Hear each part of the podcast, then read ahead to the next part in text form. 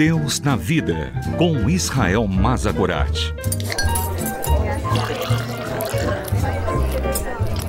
Olá, eu sou Israel. Sente-se, pegue o seu café e vamos conversar sobre Deus e sobre a vida, sobre a fé e sobre as nossas dúvidas.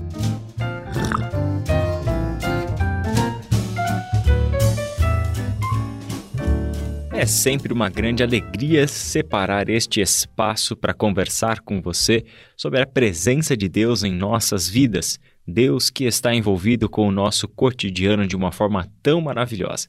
E para nós lembrarmos deste fato bíblico, fato que sustenta o universo, Deus que veio até nós envolver-se com a nossa história, eu quero conversar um pouquinho sobre o texto de Marcos, capítulo 9, do versículo 2 até o versículo 13.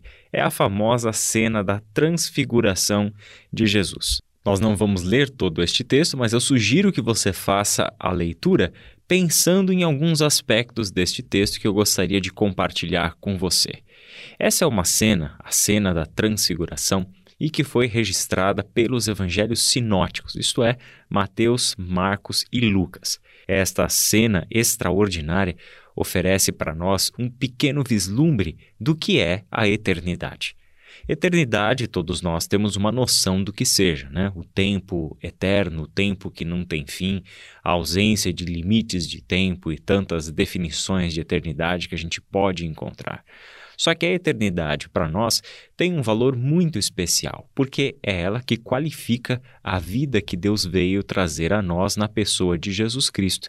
O Evangelho de João nos diz que Jesus veio a este mundo para que tenhamos vida e vida abundante, vida plena.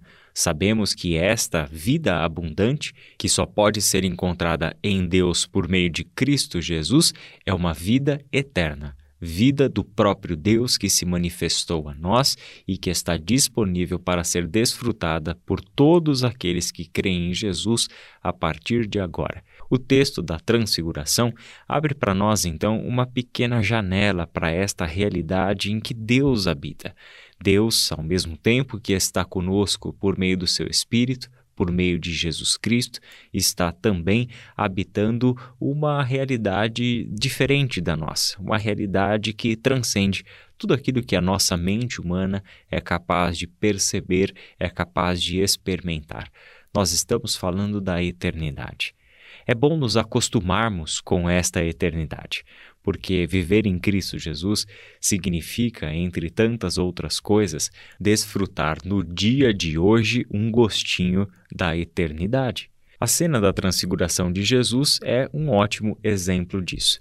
Porque nessa cena estão Jesus e os seus discípulos, e de repente aparecem algumas pessoas inusitadas para dentro daquele contexto que estava sendo testemunhado por Pedro, por Tiago e por João. E estes dois visitantes da eternidade eram Elias e Moisés, que estavam conversando com Jesus.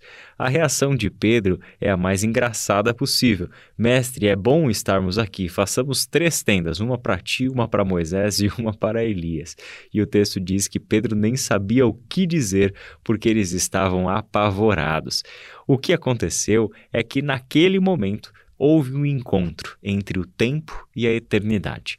Abriu-se uma janela e, de repente, três homens mortais e presos ao tempo, como você e como eu, tiveram um vislumbre de um encontro da eternidade. Jesus, Elias e Moisés estavam juntos naquele monte e estavam conversando como se fossem três amigos tomando um café e fosse a coisa mais corriqueira e cotidiana do mundo.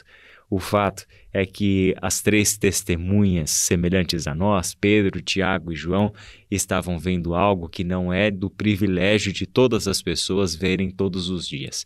Estes vislumbres da eternidade são momentos muito raros dentro da própria revelação bíblica. Algo semelhante foi vivido por João lá no Apocalipse. Leia o texto dessa perspectiva.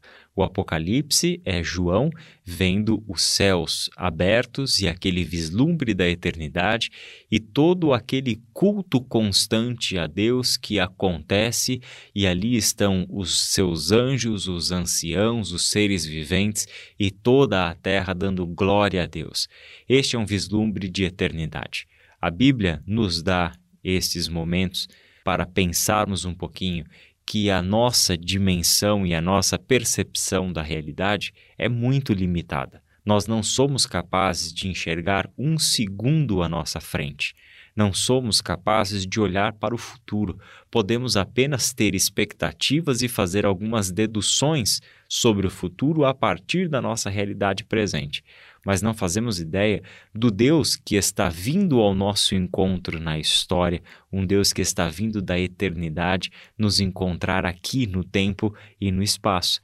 Essa é a dimensão essencial da nossa fé, nos percebermos como pessoas que, embora ainda estejam presas ao tempo e ao espaço, já são filhos e filhas da eternidade. Que Deus te abençoe e até o nosso próximo encontro.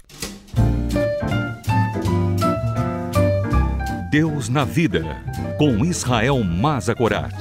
Para ouvir novamente, acesse transmundial.org.br.